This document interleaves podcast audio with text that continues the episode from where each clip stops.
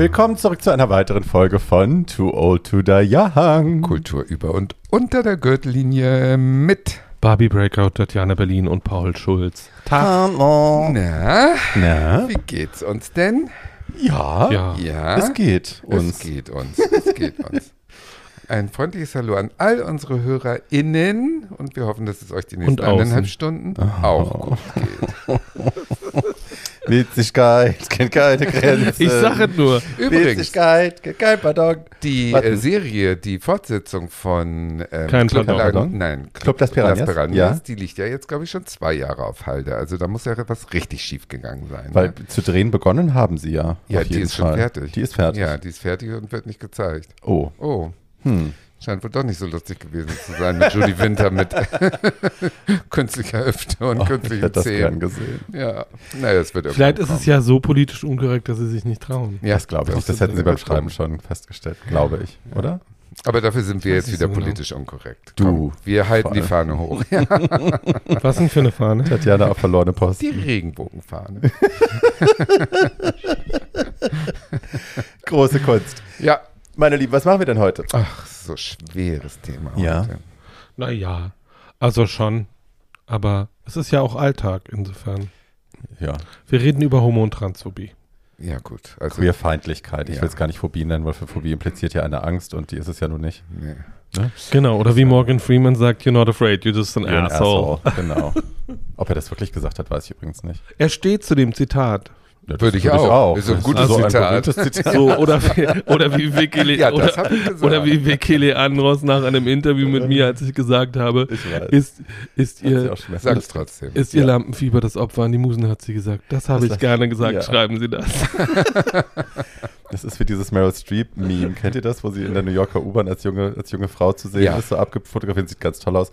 Unter dem ist dann diese lange, elaborate Geschichte, die ja stimmt, dass ein italienischer äh, Regisseur sie gecastet hat und dann auf Italienisch gesagt hat, sie sei zu hässlich dafür. Dino De Laurentiis. Ja, und Der sie hat Alte. dann ihm dann geantwortet, dass ihr das quasi leid tut, lalala. Und dann steht unten drunter, heute habe ich 21 Oscars. Und man denkt so, she didn't say that because it's not true. Und ich musste mich auf Facebook wirklich streiten damals deswegen. Gott sei Dank konnte man ja immer so schön Wikipedia-Links unten Genau, das war das, Cast, das war das Casting für King Kong, was dann ein phänomenaler Start zur Karriere von Jessica Lange war. Also. Da sind wir doppelt dankbar. Ja, Ja. War für was gut. Beide haben es geschafft. Yes. Genau, es geht um Queerfeindlichkeit und wir haben uns ähm, drei Stories rausgesucht. In meinem Fall ist es eine echte Geschichte, ähm, die mit einer Doku erzählt, durch eine Doku erzählt wird und dann auch anders verfilmt wurde. Wie ist es bei euch? Sind In das meinem- echte Vorkommnisse? in meinem Fall Ja. basiert es auf einer echten Bei mir Geschichte, ähm, die aber filmisch umgesetzt worden ist. Mhm. Bei Fiktional. mir auch. Aber bevor wir da reinsteigen, was gibt es denn, um das ein bisschen äh, positiv zu starten, an, ähm, an Filmszenen oder an Buchszenen, was euch jetzt einfällt, ähm, wo der vermeintlich schwache, die vermeintlich schwache homosexuelle Person sich erfolgreich gewehrt hat Queere. gegen Mhm. äh, Transphobie oder Homophobie. Ich habe immer ein, ein? Zitat im Kopf, ich weiß aber nicht mehr, aus welchem Film das ist. Vielleicht könnt ihr, unsere werte Zuhörerschaft, uns da helfen. Ähm, irgendein, ich glaube, braunhaariger, queerer Mann kriegt von Ach, der. irgendeinem Arschloch auf die Fresse. und als er dann am Boden liegt, sagt der andere irgendwie, hey, schau dich an, du Schwuchtel. Irgendwie, ich bestehe über die, ich habe die Macht. äh, äh, äh. Und was hast du? Und dann sagt er, wir haben Augenbrauen, Sarkasmus und Ironie. Und dann kriegt er noch eine in die Fresse. Aber ich komme nicht mehr drauf, aus welchem Film das ist. Ist das nicht der, ich bilde mir ein, das ist der Anfang der Homophobie-Folge bei Six Feet Under. Das Oh Gott, ich. weiß could ich. I don't know. I don't be. know. I I don't- don't know. Weiß Nee, aber meine tatsächliche Lieblingsszene, die ich benennen kann, die habe ich ja auch schon mal besprochen, ich glaube in der Horrorfolge, ähm, ist aus Slasher. Das ist ja eine, wenn man das Genre mag, and I do, ähm, eine sehr possierliche kleine Serie, wo sehr blutrünstig gemeuchelt wird. Und da gibt es einen, einen äh, Angehörigen, mittlerweile, also in der Jetztzeit einen Angehörigen einer kann man fast schon sagen, Aussteigerkommune, Yoga-Kommune, die wollen alle sehr, sehr friedfertig leben. Und es gibt ein Flashback, er ist homosexuell zu seiner Zeit in San Francisco, wo ihm so ein richtiges Alpha-Tier, Arschloch auflauert mit seinem Truck in einer Seitengasse und ihm auf die Fresse hauen will. Und er, der schwule Mann, bittet ihn dreimal, sagt dreimal, ich will wirklich das, so, bitte lass das und bitte tu mir nichts und so. Und man denkt, er tut das, weil er Opfer ist und weil er ähm, nicht zum Opfer werden will. Ähm, in Wirklichkeit aber Ist er der Massenmörder? ein hart, kein Massenmörder, aber ein hart ausgebildeter, ich glaube, Army irgendwas Okay. Typ und bittet also den Typen, ihm nichts zu tun, weil er sich dann nämlich wehren Ja. muss und das tut er dann. Und Bleibt nicht mehr viel von über. Oh, das ist eine schöne, das ist eine schön. sehr ja. schöne Szene, eine sehr Ja. blutige, harte, böse Szene, die mir aber sehr viel Spaß gemacht hat. Ich habe nur den Klassiker aus äh, Priscilla, wo Bernadette äh, Hm. den äh, Outback-Jungs äh, ordentlich das Knie in die Eier rammt, äh, um ihre Freundin zu retten. Mit den Worten, now you're fucked. Ihre gefickt. Ja. ihre, ihre Druffe Freundin. Also Ihre jeder Druffe. Freitag in Berlin comes to mind. Und das haben sie bei Tu Wang Fu auch ganz gut gemacht. Da hat äh, Patrick Swayze ja die Rolle übernommen Ja. sozusagen und hilft der gebeutelten Hausfrau, die von ihrem Mann verhauen Aha. wird und äh, geht da ja auch dazwischen und alle kriegen Angst und ähm, Patrick Swayze in der Frauenrolle, ich weiß nicht, wie sie da hieß, Ich auch nicht. haut dem ähm, Misshandler ordentlich die Fresse blau. Das ist auch Finden ganz wir auch schön. einfach sowas finden wir immer toll. Ja. Ja, sowas finden wir immer toll. Ja. Das sind immer so Beispiele, die man selber, ich meine, ich hatte ja noch nie so einen Angriff, aber wenn, äh, dann träumt man sich in der U-Bahn immer zurecht, dass man so auch reagieren würde. Ja. Meine, mein Liebling zu dem Thema ist immer Lafayette. Lafayette ist der Oh. schwule Schnellkoch aus äh, True Blood. Und da gibt es eine wunderschöne Szene, wo einer dieser Hicks in dieser Bar äh, fragt, ob sein Hamburger, äh, sein Hamburger AIDS hat, weil äh, er von einem Schwulen zubereitet worden toll, ist. ja, ja, und ähm, dann kommt Lafayette kurz mal an den Tisch und macht sehr, sehr, sehr kurzen Prozess mit dieser Person Ja. und drückt ihr zum Schluss mit einer grazilen Geste noch ihren Teller ins Gesicht und beendet die Szene mit Don't forget to tip your waitress, bitches. Und ja, das ist eine tolle Szene. Wie, äh, aus welcher Sendung? True Blood. True Blood. Okay. Vampir-Serie, nichts für dich. Ja, nee. Ich glaube, es ist auch, es, es ist in der ersten Staffel und ich glaube, es ist sogar Folge 3 oder irgendwie sowas. Also es kommt relativ flott, äh, um zu zeigen, dass diese Ja. Figur zwar extrem sissy ist, aber She's auch not to be fucked with. No. don't fuck with me, baby. Nee. Übrigens, äh, Lafayette apropos. Slasher und so weiter Filme, ich habe schon erzählt eben, ähm, Kokain Beer. Ja, oh, Cocaine Bear. Bear, we love it. Ist super, super, obwohl da dauernd abgebissene Beine, Finger und andere Gliedmaßen durch Ja. die Gegend äh, äh, äh, fallen und die Leute ähm, blutüberströmt äh, umgebracht werden von dem kokainsüchtigen Bären. Aber der ist so lustig, der Film. Man lacht sich kaputt. Aber der Bär an sich ist auch lustig, Der obwohl er Bär extrem ist bedrohlich süß, ist. Der ist so niedlich, der lacht immer, wenn er das Koks schnüffelt und so. Also wenn ich weiß, was Cocaine Bear ist, Cocaine Bear ist ein, äh, eine amerikanische Horrorkomödie, Neuer, Horrorkomödie, sage ich mal freundlich, von Elizabeth Banks, die äh, und äh, mit fantastischen Schauspielern, äh, Carrie Russell, Margot Martindale. So, und das The- Thema ist, äh, kolumbianische Dro kolumbianischer Drogentransport misslingt, das Kokain fällt aus dem Flugzeug in einem Nationalpark. in einen Nationalpark und ein Bär isst irgendwie ein Kilo Kokain und äh, wird äh, süchtig. und wird süchtig und dann ähm, und dann passieren sehr viel lustige Dinge. Ja, viele Leute kommen, um das Koks sich zu schnappen und der Bär ist immer schon zur Stelle und macht sie kalt. Sehr lustig. Weil er abhängig ist und Beschaffung. ja, ja, ja. Zwang hat. Ja, ja, Toll. total, total. Das finden wir glaubst du, gut. was der alles macht, um ans Koks zu kommen? Du lachst dich unter durch. Das ist wirklich witzig. Und alle werden gefressen. Ja, bis auf das Kind. Egal. Ähm, so, no spoilers. Ah, gut, so, dann fange ich mal an mit meinem äh, epochalen Zeit. Warte ähm, mal, ich will mal noch wissen, du hast gerade das schon mal angesprochen, nochmal, dass du U-Bahn fährst. Du fährst immer U-Bahn in Drag, ne? Ja, Taxis und so machst du nicht. Wie Nee. ist das denn? Als, ich habe ja eine Busfahrkarte. wie ist denn das mit der Queerphobie im Bus heutzutage in Also Berlin? gestern Nacht, sagen wir mal so. Ähm, Mit der Queerfeindlichkeit, passi- ja, Entschuldigung. also was, ich, ich bin noch nicht angegriffen worden. So, das kommt aber auch, weil ich bin ein mittelalterlicher, ähm, große, ähm, nicht schwächlich aussehende Drag Queen in der Bahn, sag ich jetzt mal. Das ist schon was anderes, als wenn ich jetzt irgendwie ein besäuselter Twink wäre. So, ne? Also die sehen schon, da sitzt was Großes. Ich glaube, das ist schon mal das eine. Deswegen passiert nicht so direkt was.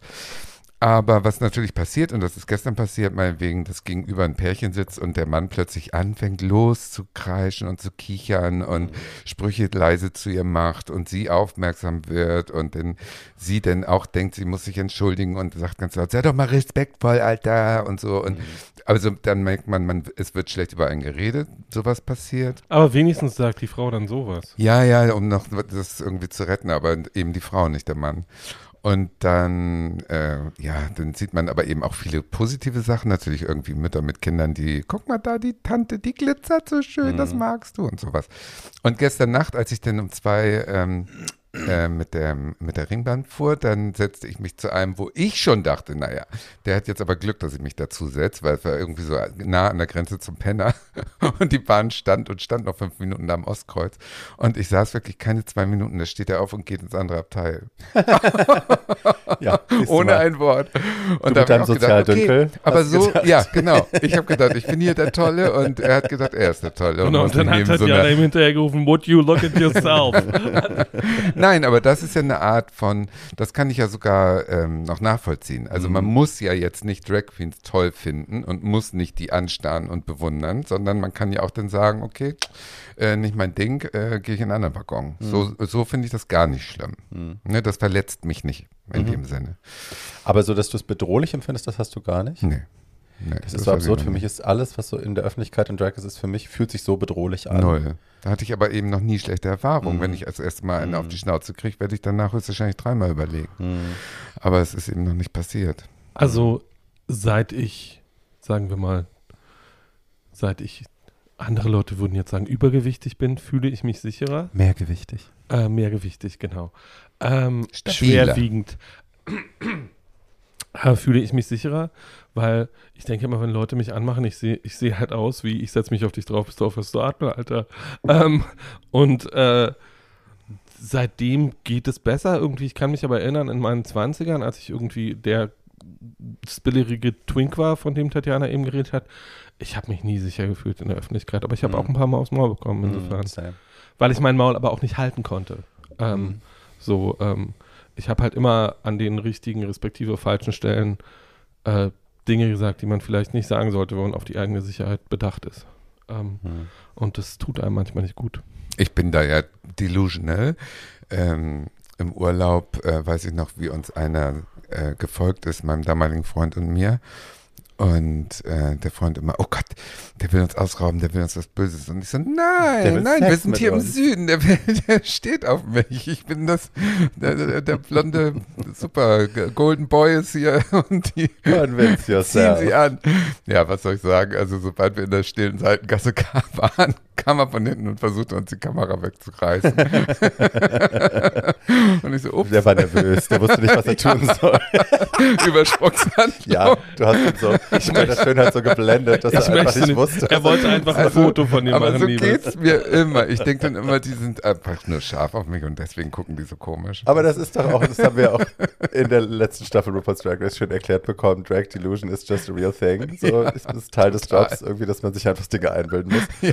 Und- Toll. Und so macht es Spaß. It So kann man works. sich dann die, ähm, das schlimme Erlebnis äh, zurecht lügen. Ja, aber ich, ich glaube, du gehst, also bei uns in der Küche, es war ja lange vor Wandtattoos, aber bei uns in der Küche, als ich Kind war, hing immer ein gerahmtes Bild und da stand drauf, der Optimist irrt sich genauso oft wie der Pessimist, aber er hat viel mehr Spaß dabei. So. Und ne, also Ja. ob du jetzt dich vorher schon verrückt machst, wie die Situation ausgehen könnte und dann eventuell sogar äh, ohne es zu wissen Signale sendest von irgendwie ich bin angreifbar, weil ich Ja, Angst das habe habe, ich gar nicht, genau. ähm, ja. Kann es ja auch, kannst du es dir auch so zurecht ja. Siehst du, und meine Genau. Lebenshaltung erfinden Ja, und da ist mein äh, Drag eine happens, happens. Superpower. Genau, Ja. weil ich, ähm, ich, ich bin halt super von mir überzeugt Mhm. als Drag Queen in dem Moment und das strahlt bestimmt auch raus.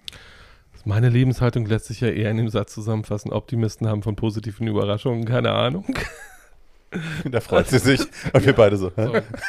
Ich hab's jetzt Ja. auch nicht so verstanden. Why? Naja, wenn man die ganze Zeit denkt, äh, Erklär es passieren sowieso nur schlechte Sachen, kann man sich die ganze Zeit freuen über die guten Sachen, die passieren. Pessimisten. Ja, ja, gut. Wir sind nicht klug genug für deine Nein. Witze heute. Nein, That's okay. ich bin auch noch zu verkatert, Leute. Ich bin hier ein bisschen derangiert. Ja, Aber sie sieht entzückend aus. Sie ist, sie ist also, verkatert von alkoholfreiem Sekt gewesen. Ja, ich habe ist- heute aus Versehen alkoholfreien Sekt gekauft, gestern meine ich. Hat sich damit Und beim Schminken mich ordentlich betrunken und habe Tatsache gedacht, Leute, so gut habe ich den Pinsel-Lidstrich noch nie hingekriegt. Das ist befeuert durch den Sekt. Und heute sehe ich, dass es alkoholfreier war. Also Placebo. Auch da Delusion. Delusion. Delusion. Die Alkohol, Delusion. Alkohol Delusion. Apropos Delusion, also eine der großen Delusions in äh, der bundesrepublikanischen Filmgeschichte ist äh, die Meinung, dass der Film Die Konsequenz von 1977 ein wichtiges zeitgenössisches Dokument ist. Das stimmt nur bedingt. Auf dem Papier stimmt es, weil das war der erste Film, der eine äh, schwule Liebesgeschichte als Liebesgeschichte erzählt hat. Wann war denn das? 1977, habe ich eben gesagt. Ähm, Geht schon wieder gut los mit euch beiden. Ähm, und zwar so ähm, erzählt hat, dass sich äh, natürlich der Bayerische Rundfunk sofort aus der Fernsehübertragung äh, rausgezogen hat und Schwarzbild gesendet hat, aber die anderen haben es Die haben. Schwarzbild Die haben gesendet. Schwarzbild gesendet, ja. Ich dachte, sie hätten einen anderen Film. Ach nee, das Nein, war bei das der. Homosexuelle. Ja. Ja, das war nicht bei diesem. Also es geht um den Film Die Konsequenz. Ähm, Regie Wolfgang Petersen, der später mit äh, seinen ganzen Hollywood-Blockbustern groß wurde und das Boot und so, der ganze Kram. Produziert von Bernd Eichinger, ein sehr überzeugter heterosexueller Rumficker, der mal aber freundlich immerhin, ja, immerhin diesen Film produziert hat. Das ist ja in der Mi, Zeit mi, mi, war das ja ein Statement. Also insofern ist der Film natürlich dann doch wichtig, weil das war schon ein Statement für die Liebe unter Männern und äh, zu zeigen, wie die böse Umwelt so eine Liebe kaputt machen kann. Darum geht's ja. Hauptrolle Jürgen Prochnow, auch dann später das Boot und Hollywood und ähm, der 17-jährige Ernst Hannawald, dessen Karriere dadurch aber auch so einen Knick kriegte, dass der danach nur noch vielleicht beim Traumschiff mal aufgetreten ist oder in der Schwarzwaldklinik, also viel mehr War kam der da nicht nicht mehr. Skispringer dann? Nein, der das, hieß war der, anders. das war der Sven. genau, oh, dass du Er hat das dann seinen. Namen geändert. Er hat seinen Namen geändert und Ich hab mir ich geworden. habe 30 Kilo abgenommen. Ich habe mir um Sven Hannawald immer schwere Sorgen gemacht, weil ich immer gedacht habe, boah, ist der dünn. ja, der hatte richtig Magersucht, der Ja. war richtig essgestört. Naja, und das Buch ist von einem jungen Mann, äh, Alexander Ziegler, und das ist eben die Geschichte dahinter ist. Alexander Ziegler war ein 30-Jähriger, der mit Minderjährigen ins Bett ging und deswegen äh, in den Knast wanderte und äh, diese zwei Jahre im Knast dazu benutzt hat, darüber ein Buch zu schreiben. Das Aber ist minderjährig bedeutete damals auch alles unter, unter 21. 18. 21. Ja, also Unter 21. der, der ähm, mit dem er da im Film ähm, rummacht, ist 16. Ja. Und strafrechtlich war es in den 70ern so, dass man ähm, dass man da verurteilt werden konnte wegen Verführung Unmündiger zur widernatürlichen Unzucht. Mhm. Das war der Paragraph. Wieder Und das Unzucht. passiert sounds dem. Martin. Der Martin ist halt ein Schauspieler. Schauspieler sind ja sowieso schon mal, den konnte man also schon mal nur Schauspieler sein lassen als Schwuler, weil das ist ja dann, äh, die Gaukler kommen, äh, hängen die Wäsche weg, so nach dem Motto. Dem hat man zugetraut und der kommt nun in den Knast und im Knast lernt er kennen den 16-jährigen Sohn vom Aufseher. Und äh, die haben natürlich beide einen Gay da und merken das. Und der 16-Jährige verknallt sich also in den Knasti. Und kurz bevor der Schauspieler nun entlassen wird aus dem Knast, und jetzt fängt es an, ein bisschen albern zu werden, weil der Film dann doch nicht so gut ist, wie man denkt äh, oder liest. Da beschließt also der 16-Jährige, sich einschließen zu lassen für eine gemeinsame Nacht.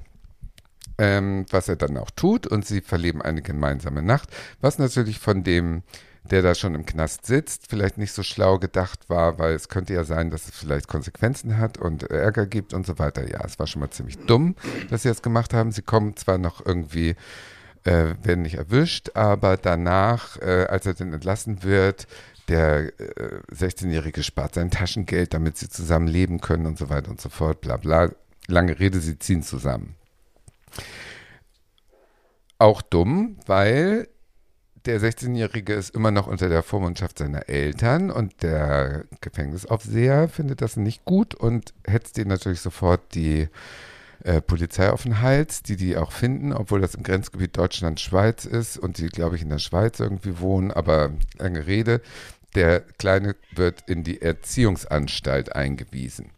Und jetzt beginnt so, ein, so eine Horrorstrecke für Auf- den. Auf Drängen seines Vaters. Auf Drängen des Vaters, genau. Der, ähm, der Geliebte, der Ältere, ähm, findet erst nicht raus, wo er ist. Und in diesem Erziehungsheim ist halt, äh, da ist klar, das ist, ähm, der ist da, weil er schwul ist und der wird von allen anderen sofort so gemobbt und von dem Obererzieher geschlagen und, und, und.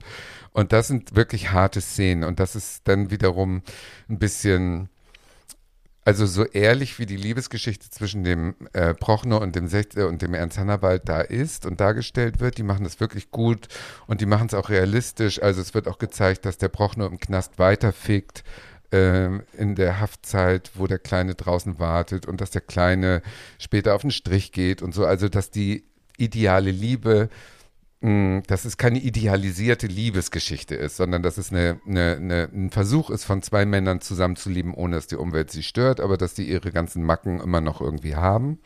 Das ist ganz realistisch, aber die Umwelt ist nur böse. Also alles drumherum ist böse und will nur das, äh, das Glück vernichten. Und das ist ein bisschen Holzhammer-mäßig gezeigt. Also äh, wie sie da den, den im Erziehungsheim, dann gibt es da am Wochenende, können die immer abhauen irgendwie zu so einer geist, ja, geistig beeinträchtigten ähm, äh, jungen Frau, die in irgendeiner Scheune wartet und wo die ganzen äh, Jungs aus dem Erziehungsheim die ähm, Gruppen vergewaltigen.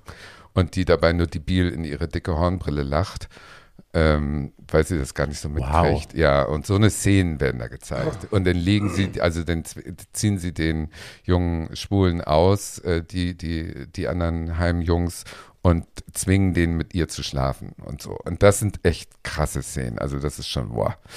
Mm.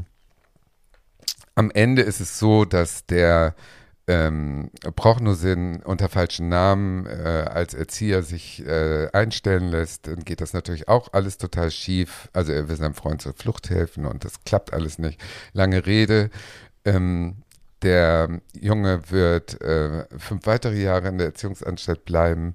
In der Zeit lebt der braucht nur draußen sein Leben. Dann versuchen sie noch mit irgendeinem einflussreichen Politiker irgendwie den rauszukriegen. Das geht auch nur so lange, wie der Politiker dann verlangt, dass der Junge mit ihm schläft, dafür als, äh, also nur so. Und am Ende landet der auf den Strich, auf jeden Fall, der Junge, als er rauskommt und ist total kaputt. Und als sie sich dann wiedersehen, nach ein paar Jahren wieder rum, und der Prochnow sagt, so, jetzt haben wir doch alles geschafft, jetzt können wir doch neu starten. Da ist der andere Junge, der inzwischen Mitte 20 ist, so kaputt, dass der das, äh, dass der sagt, ich habe dich nie geliebt, ich habe dich doch nur ausgenutzt und was denkst du denn und so. Also der kann nicht mehr.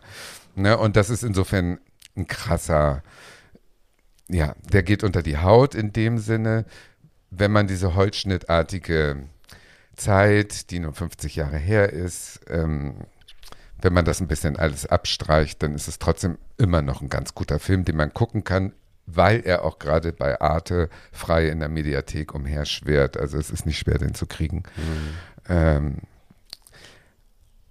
es zeigt natürlich das Klima, mh, was bis heute äh, vor in vielen Köpfen noch rumspukt, dass äh, Schwule femin, feminin sind, dass Schwule unnatürliche Sachen machen, dass Schwule nicht in die Gesellschaft gehören. Das hat ja auch noch ein Denken, was eine, Tendenziell pädophil. ja, tendenziell pädophil. All das, die negativen Klischees werden dann natürlich noch dreimal rumgerührt.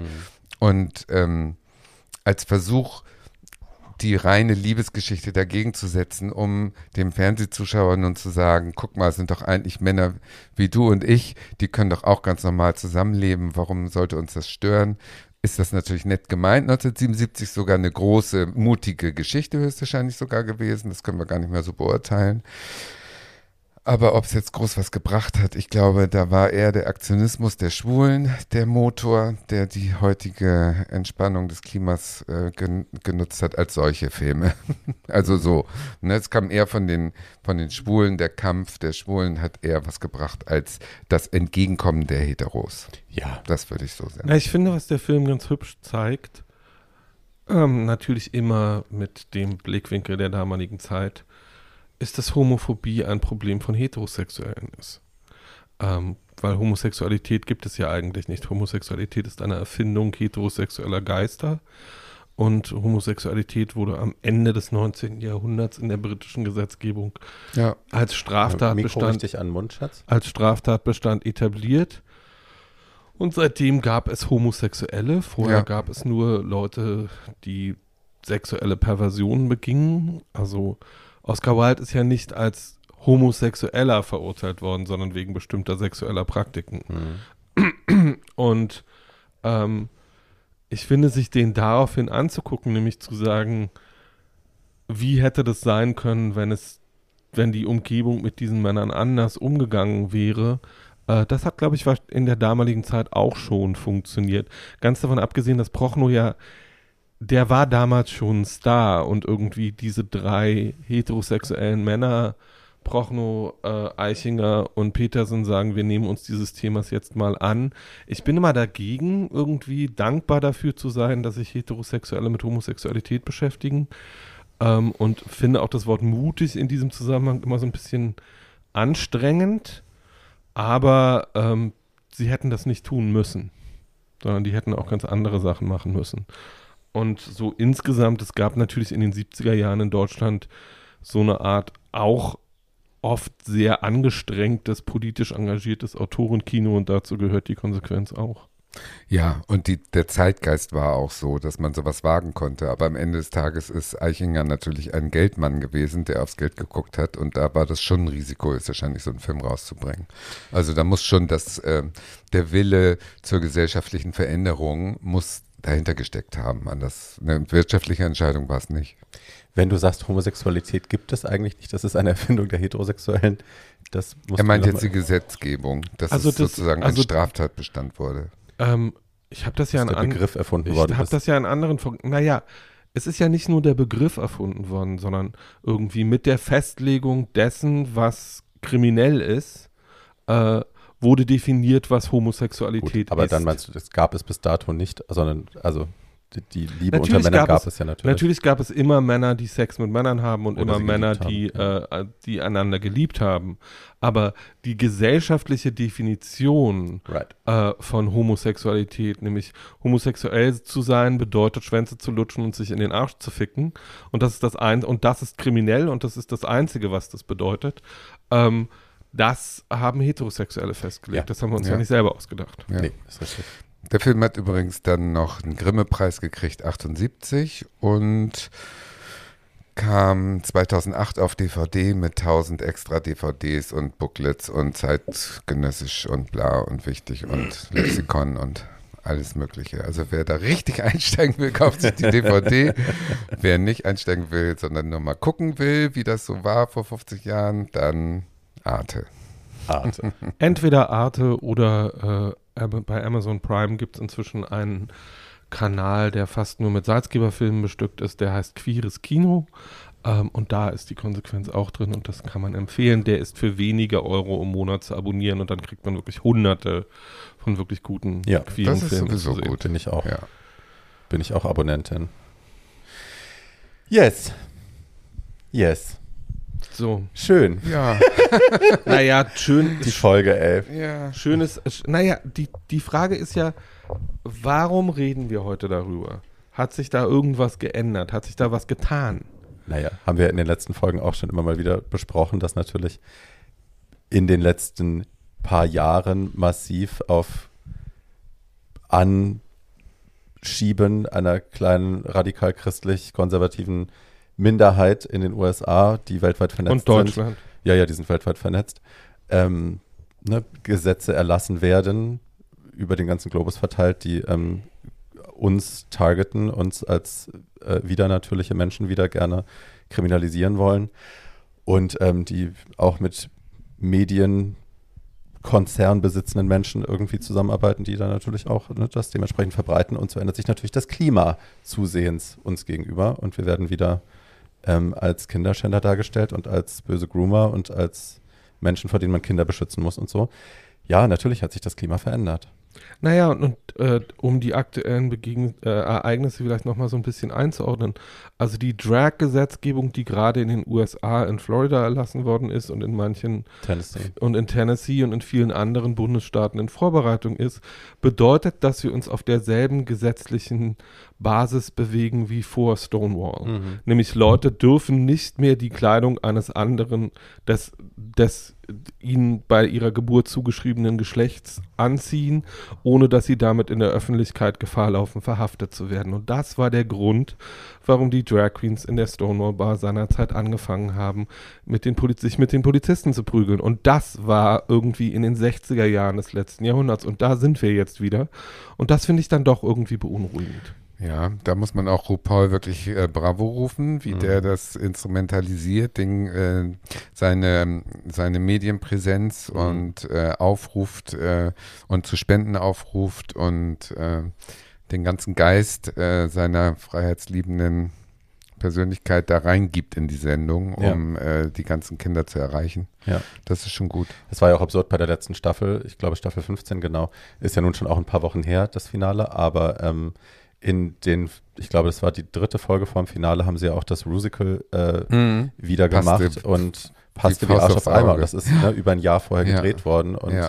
ähm, da ging es genau um diese Gesetzgebung Ja. und da haben sie vieles vorweggenommen, was dann tatsächlich Realität geworden war, ein Jahr später.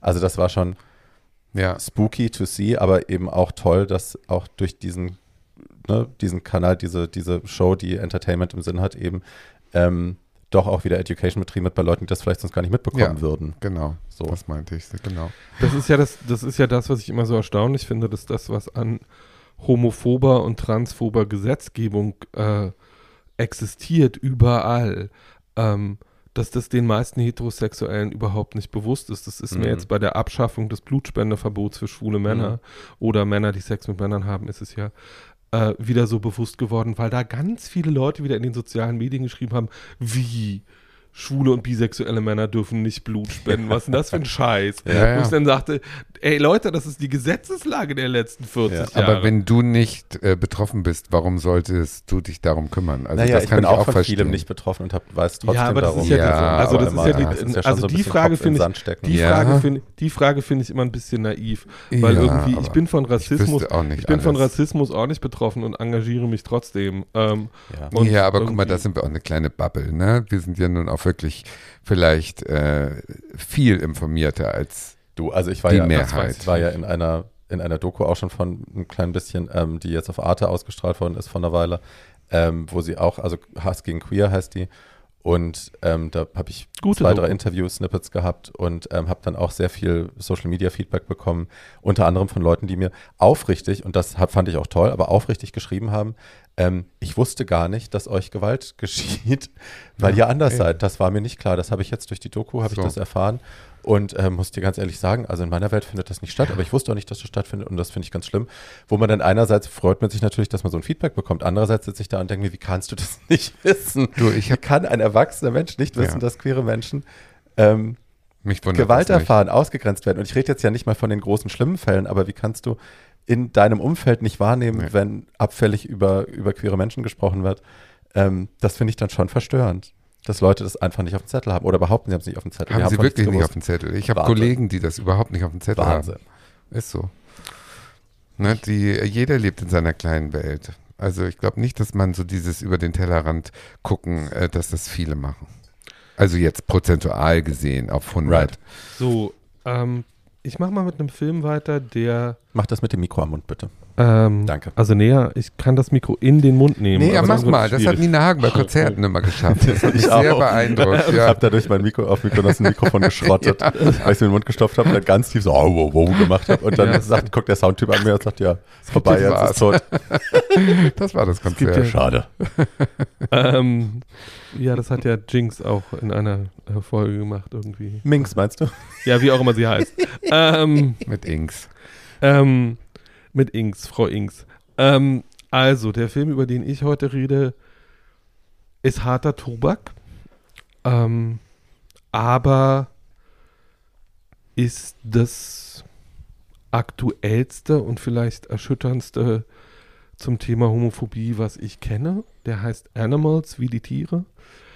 Und basiert auf einem wahren Fall. Das ist ein niederländischer Film ähm, von 2021 und basiert auf dem ersten nach Hassverbrechengesetzgebung äh, behandelten Fall in der niederländischen Justizgeschichte ähm, 2000 und ich glaube zwei äh, wurde in Lüttich ein junger Mann beziehungsweise die, äh, der Körper eines jungen Mannes von zwei äh, Spaziergängern auf einem Feld gefunden. Äh, dieser Körper hatte hunderte Spuren von Gewalteinwirkung und war offensichtlich, äh, dieser junge Mann war an den Misshandlungen, die er erfahren hatte, offensichtlich gestorben. Ähm, und der Körper lag da schon zehn Tage. Ähm, der junge Mann war verschwunden und es gab eine Suche nach ihm, aber er wurde dann nur zufällig gefunden. Ähm, es stellte sich heraus, dass der von ähm, vier weißen äh, Männern, jungen Männern, ähm, eine Nacht lang gefoltert, vergewaltigt, gequält und dann ermordet worden ist. Ähm, und ähm, drei dieser Männer sind zu lebenslanger Haft verurteilt worden und einer dieser Männer sitzt für 30 Jahre im Gefängnis. Und ähm, auf diesem Fall basierend hat Nabil Ben Yadir, der ähm, Regisseur und Drehbuchautor von Animals, ähm, seinen Film entworfen. Die Hauptfigur in diesem Film heißt Brahim und äh, wir begegnen Brahim. Der Film ist in drei sehr sauber voneinander, äh, sauber in Anführungsstrichen getrennte Akte ähm, geteilt. Der erste ist ähm, eine Familienfeier, ähm, die Geburtstagsfeier seiner Mutter, zu der Brahim seinen Freund Thomas eingeladen hat. Die beiden sind seit fünf Jahren zusammen.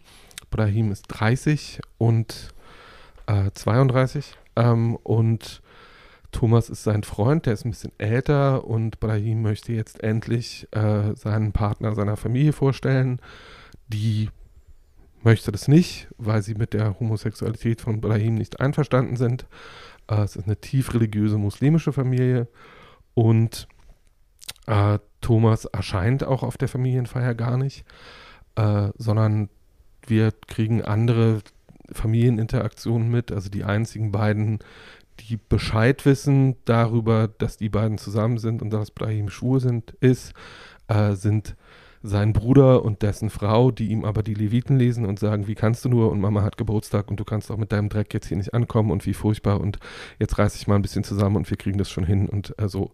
Ähm, aus dieser zutiefst homophoben Situation äh, begibt sich Brahim mit einem traurigen letzten Abschiedsblick auf das Haus seiner Familie in die schwule Szene auf die Suche nach seinem Freund ähm, und begegnet dort vor einer schwulen Bar äh, diesen vier Jungs, die ihn ähm, hat schon ein bisschen was getrunken, die laden ihn in sein in ihr Auto und fahren dann mit ihm zu äh, einem abgelegenen Ort, ähm, einem Feld, äh, wo sie ähm, beginnen, ihn erst verbal und dann körperlich ähm, im wahrsten Sinne des Wortes zu zerlegen.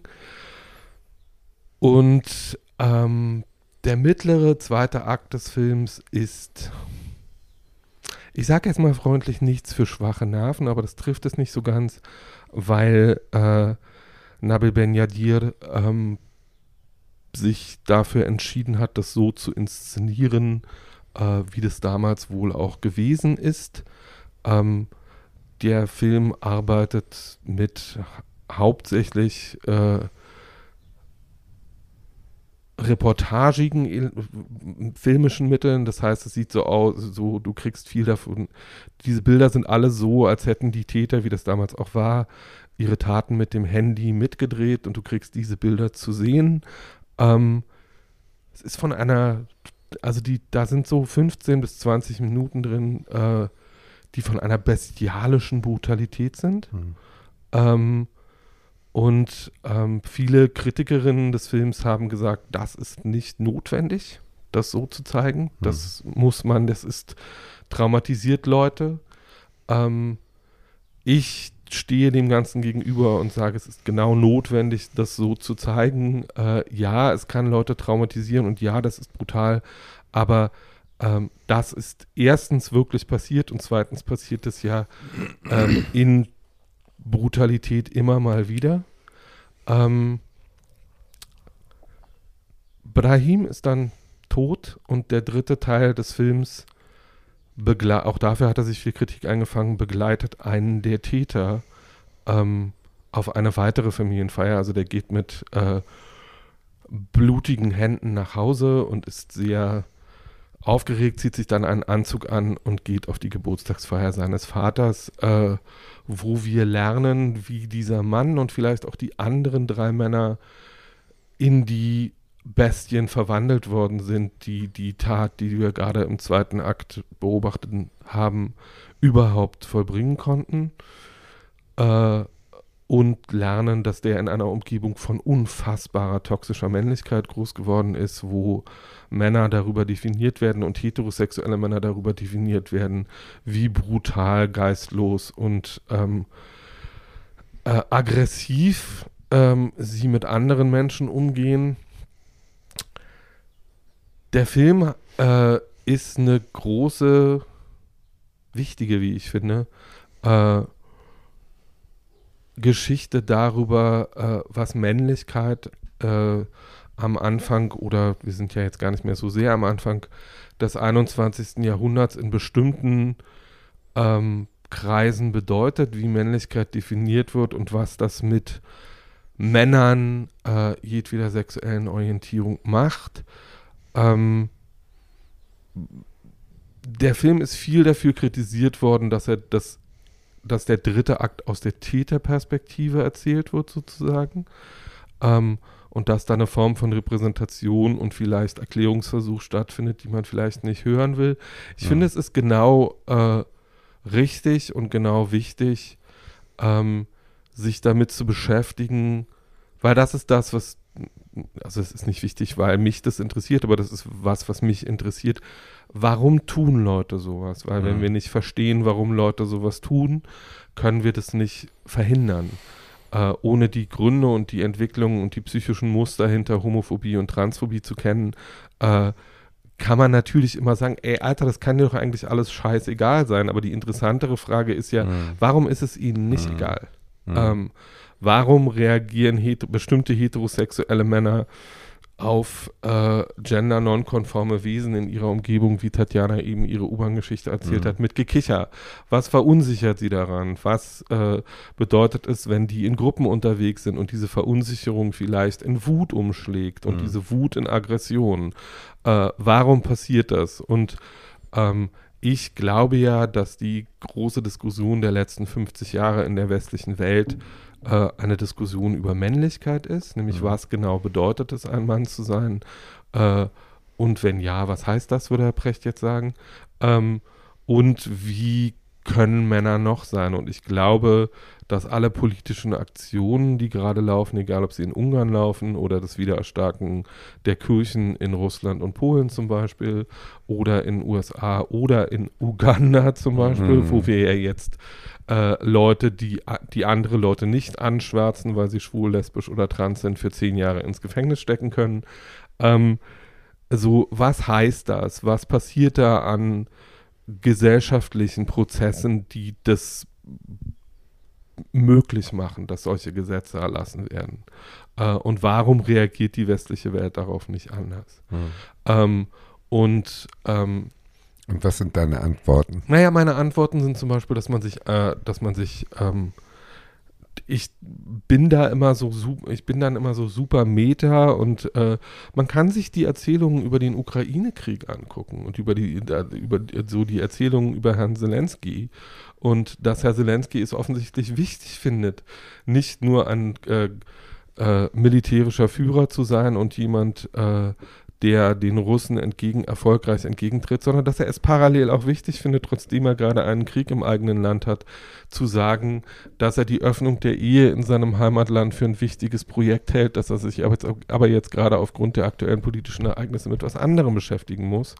Ähm, und ich finde, daran sieht man, dass man zum Beispiel beides tun kann. Ich finde, dass äh, das, was die Republikanische Partei macht, also dass Mike Pence sich hinstellt und irgendwelche scheiß transphoben Witze in seine äh, äh, Reden einbaut und wenn er darauf angesprochen wird, einfach sagt, es war nur ein Witz, habt euch mal nicht so, jetzt irgendwie so, jetzt mal, man wird ja wohl nochmal einen Witz machen dürfen.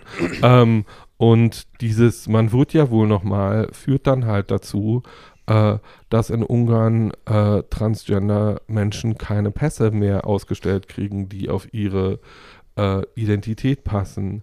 Und ähm, so dieses, ähm, mein Anspruch an die heterosexuelle Mehrheitsgesellschaft oder die CIS-Mehrheitsgesellschaft, zu der ich ja auch gehöre, ähm, ist genau der, nämlich irgendwie, wenn wir bei Rassismus sagen, es ist nicht Sache von POC-Menschen oder nicht weißen Menschen, äh, äh, weißen Menschen ihre Identität zu erklären und ihnen zu erklären, warum sie sie nicht diskriminieren sollten, habe ich den Anspruch für Homo- und Transphobie übrigens auch.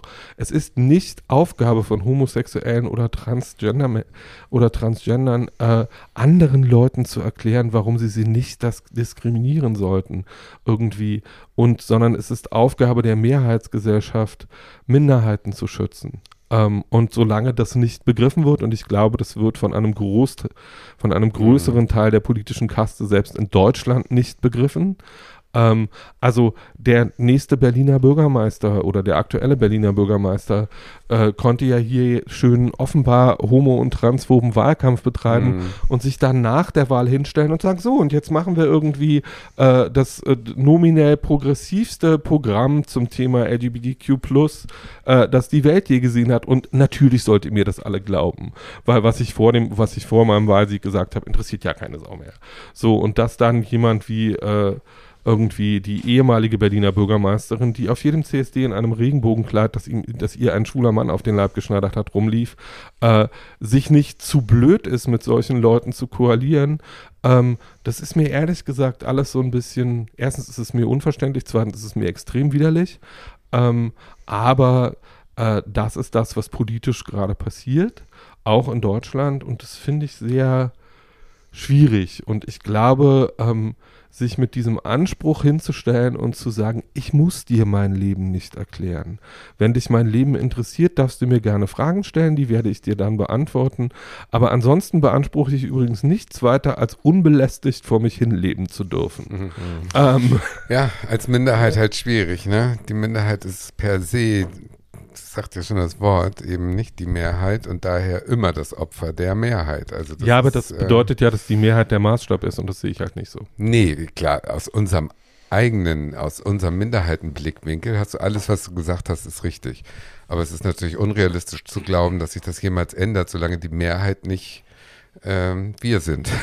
Ja, aber ich glaube, ich, äh, also halt das, so. was ich, das, was ich so faszinierend finde an den politischen Ereignissen der letzten Jahre, ist ja, dass ich glaube, und das sagen ja auch alle Umfragen, dass die Mehrheit auf unserer Seite ist, dass die Mehrheit für die Öffnung der Ehe war, dass die Mehrheit dafür ist, dass äh, äh, alle Formen von Geschlecht unbelästigt vor sich hin leben dürfen und dass Leute machen dürfen, was sie wollen. Weil wenn man die Leute mal konkret fragt, sind sie jetzt für Freiheit oder nicht, sind die meisten Leute für Freiheit. Ja, und sind, haben die meisten Leute auch nichts dagegen, äh, wenn dabei Leute, die ganz anders leben wollen, als sie halt diesen Lebensentwurf Guck, und haben. da äh, stimme ich dir gar nicht zu, weil ich bin der Meinung, dass bei allen Umfragen die Leute immer so antworten, damit sie sich nicht schämen müssen und dass in Wirklichkeit diese ganzen Ressentiments direkt unter der Oberfläche immer da sind, immer. Und dass sie sich nur nicht trauen, das zu sagen. Ja, meine, meine Erfahrung ist ein bisschen eine andere. Also irgendwie, ähm, ich komme ja aus einem Dorf, genau wie du. Ähm, und ähm, die Leute in meinem Heimatdorf sind immer noch nicht so, dass ich da gerne leben möchte.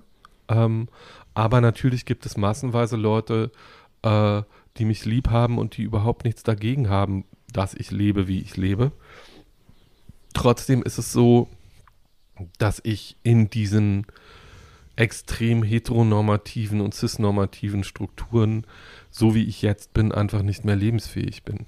Ich halte das nicht mehr aus, im wahrsten Sinne mhm. des Wortes, sondern ich werde dann entweder äh, aggressiv Hm. ähm, und damit auch unverständlich für andere Menschen oder bin so genervt, dass ich die ganze Zeit nur weg will. Und dieses, dass ich so genervt war, dass ich die ganze Zeit nur weg wollte, war halt der Grund, dass ich mit, äh, mit Ja, unter mir 20 da weg bin. Ähm, und auch. daran, und jetzt bin ich 50 und daran hat sich äh, Nichts geändert. bislang noch nichts Bei mir geändert. auch nicht. Bei mir auch nicht. Seit 20 Jahren kriege ich von meiner Mutter zu hören, oh, wir haben jetzt irgendeine Lesbe, die jetzt Bürgermeisterin ist oder irgend sowas. Das ist jetzt das ganz dolle Ding seit 20 Jahren. Das ist so das Feigenblatt. Aber Mhm. ansonsten hat sich da überhaupt nichts geändert. Seit meiner Jugend sind das da einfach so beschränkte Menschen, die auf einen rumkloppen, sobald man anders ist. Und Mhm. das ist eben Mehrheit, Minderheit. Das ist äh, das ist auch, das ist ja auch das, deswegen ist es so leicht zu instrumentalisieren, Mhm. dass man eben äh, die, die großen Probleme, die kriegt die Politik auch nicht gelöst. Das sind sie sich auch im Klaren. Klimawandel kriegen sie nicht mehr hin. Und dann müssen sie ablenken und Mhm. dann wird irgendeine Gruppe genommen, die sich nicht gut wehren kann. Das muss eine Minderheit sein. Das kann nicht die Mehrheit sein. Und auf diese Minderheit werden dann diese ganzen äh, Aufmerksamkeitsströme gelenkt. Und so passiert das. In Uganda ist es äh, das beste Beispiel. Die kriegen die Bevölkerung nicht ernährt, weil sie das Geld abzwacken. Mhm. Und ab davon abzulenken, suchen sie sich eine Opfergruppe, die von allen im Konsens sozusagen ähm, als Opfer gesehen werden kann ohne Probleme. Und Mhm. denen hängen sie jetzt Sachen an und die werden dann eben äh, geopfert, sozusagen. Ich glaube, in Amerika ist es Das dasselbe. genau Das so, halt, in Amerika ne, Wir auch. müssen uns mit, dem, mit den Ja, Waffengesetzen müssen wir uns auseinandersetzen, weil das mittlerweile der höchste, ja. der Die richtigen Probleme trauen für Kindersterblichkeit in Amerika ja. seit 2020 sind Waffenunfälle Ja. oder ne, Attentate. Ähm, und damit müssen wir uns eigentlich beschaffen. Das können wir aber nicht machen, weil wir die Taschen voller mit dem Lobbyistengeld. Ja. Deswegen Abtreibung und Ja, genau. Drag Queens. Genau. Ja, oder Ja, Das ist oder- halt so, so ist- durchschaubar. Und genau, deswegen ist es, Augenwischerei. genau, Ja. genau. Und deswegen, deswegen. Aber also- ich glaube genau wie du, dass es direkt unter der Oberfläche schlummernde Ressentiments sind, die jederzeit wieder de also reaktivierbar sind, sieht indem man, ja. eben ja. in den Medien was streut oder Ja. irgendwelche Dinge ja. heraufbeschwört und es ist reaktivierbar Ja. und es funktioniert immer. Funktioniert immer. Und äh, deswegen bewundere ich ja die Aktivisten, also die äh, queeren Aktivisten, die dagegen angehen oder diese ähm, Jungs und Mädels, die sich auf der Autobahn festkleben. Ich Mhm. finde das ja super, dass die Mhm. den Drive haben. Aber ich habe den schon längst, also noch nie gehabt und äh, immer Noch nie geglaubt- gehabt und längst verloren. Ja, genau, noch nie gehabt und längst verloren, ja, genau. Weil ich nicht glaube, dass sowas äh, auf lange Sicht denn was bringt, weil die, die Ströme können so leicht manipuliert Mhm. werden, die Meinungsströme. Also Ja. ich glaube, Wir haben ich, ein schönes Bild vom Menschen an sich, finde ich. Ja, aber du, das ist die Realität einer Minderheit, ja- die ja- nach außen guckt. Das ja ein- muss äh, ein defizitärer Blick sein. ich bin ja Geht ein, gar nicht ich anders. bin ja ein hoffnungsfroherer Mensch als Tatjana, ähm, auch wenn das am Anfang der Folge vielleicht anders wirkte. Ich glaube ja, dass ich, dass die politischen Fortschritte der letzten 30 Jahre, und es gab ja welche, Mhm. Ähm, es gab in den letzten zehn Jahren auch jede Menge Rückschritte, nicht in Deutschland, aber an vielen anderen Orten auf der Welt. Aber dass ähm, der, die Anzahl der Länder, in denen ähm, schwule, Lesben und bisexuelle Personen des gleichen Geschlechts heiraten können, in denen ähm, die Adoption für äh, gleichgeschlechtliche Paare erlaubt ist und so weiter und so fort. Ähm, das, das, das sind ja keine kleinen Länder und das sind ja keine kulturell äh, einflusslosen Länder. Ähm, und, ähm, und so, die, weil wir ja im Kapitalismus leben, as much as I don't like it, ähm, so, wenn sich große Firmen mit viel wirtschaftlicher äh, und damit auch politischer Macht äh, hinter unsere Sache stellen, dann ist es nicht unwichtig. Wenn IBM in Afrika, zum Beispiel auch in Uganda, äh, äh, queeren Gruppen Räume zur Verfügung stellt, damit sie ihre Treffen dort abhalten können, weil sie wissen, dass sie wirtschaftlich so mächtig sind, dass die Regierung ihnen nichts kann und sie das einfach machen, ähm, dann ist es Fortschritt Mhm. in meinen Augen. Äh, natürlich ist das, was in die Perspektive ist manchmal auch so ein bisschen verschoben, weil natürlich gucken wir immer auf Russland und sagen, uh, Russland. Äh, Russland ist wirtschaftlich so groß wie Italien. Also verglichen mit Wirtschaftsmächten wie, äh, den USA oder selbst Kalifornien alleine oder irgendwie sowas nicht besonders groß. Ähm, die kalifornische Wirtschaft dieses einen Bundesstaates ist größer als die von Gesamtrussland. Und dadurch, dass Ist die, das so? das ist so. Äh, Kalifornien ist die achtgrößte Volkswirtschaft der Erde. Ähm, und ähm, Russland ist dahinter. Ähm, und so, das heißt, es findet eine Entwicklung statt. Natürlich bin ich es auch so ein bisschen müde, aber ich bin jetzt auch seit 35 Jahren im äh, queerpolitischen Geschäft unterwegs. Und manchmal gehen mir Sachen nicht schnell genug. Aber wenn man sich mal anguckt, was sich in den letzten 10 oder Ja, 15 ja, ja, Jahren beim das Thema, stimmt, beim. Thema Trans getan hat in Deutschland, dann Ja. sind wir wirklich auf einem. Damit Ja. müssen nicht alle einverstanden sein. Das waren sie übrigens auch noch nie. Nein, Paul, die Erfolge sind da. Das ist ja ganz klar. Gesellschaftlicher Wandel ging zu den Gunsten der, äh, der queeren Minderheit, logisch. Was ich meine und was vielleicht auch Barbie meinte, ist, dass die, das kann so schnell wieder genommen werden. Da kannst du gar nicht gucken so schnell. Das sehen wir ja gerade, wie Und sie wir sehen- eben Gesetze gerade wieder Ja. zurücknehmen und, Und so. wir sehen, dass die Allies auch ja, erstaunlich stumm sind, Ja. wenn es denn hart auf hart kommen Genau, müsste und sie genau, Seite an Seite genau. stehen müssten mit uns. Also Aber wir sind halt immer- wir sind sehr handelbar geworden. Wir sind, ne, wir verlassen uns auf Online-Aktivismus, der ja an sich, also hi, Ja, ich war mit dem Russland-Video. Ähm, ne, ich verstehe schon die Kraft davon und ich verstehe, dass das Sinn machen kann, um Impulse zu geben oder um Leute aufzuklären. Da ist ja heute TikTok auch wirklich TikTok ganz vorne mit dran. Aber ähm, Stonewall hätte halt mit TikTok nicht funktioniert. Nee, also ja. äh, so schön es ist, dass man die Leute aufklären kann und sie abholen kann, ähm, man muss ja trotzdem, die Revolution muss ja trotzdem irgendwo stattfinden, äh, außerhalb des digitalen Raums. Ähm, und da müssen halt auch Leute mit uns stehen und nicht wir alleine. Das wird höchstwahrscheinlich wieder passieren, wenn es wirklich wieder jetzt an die äh, Grundrechte geht, die Maybe. einem weggenommen werden. So weit sind wir noch nicht. Ich Aber hoffe, das Geschichte so in. Wechseln doch. Ja, Geschichte geht in Wechseln, das geht hoch und runter und äh, der Rückschritt kommt. Aber vielleicht haben wir uns vorher schon selber ausgelöscht durch den Klimawandel. Insofern alles wunderbar. die nächste Generation. Eine hoffnungsvolle Ja. Folge. So, möchte, Barbie, möchtest du, möchtest du vielleicht mit einem weiteren, möchtest du vielleicht mit einem weiteren Ende der Welt weitermachen? Oh.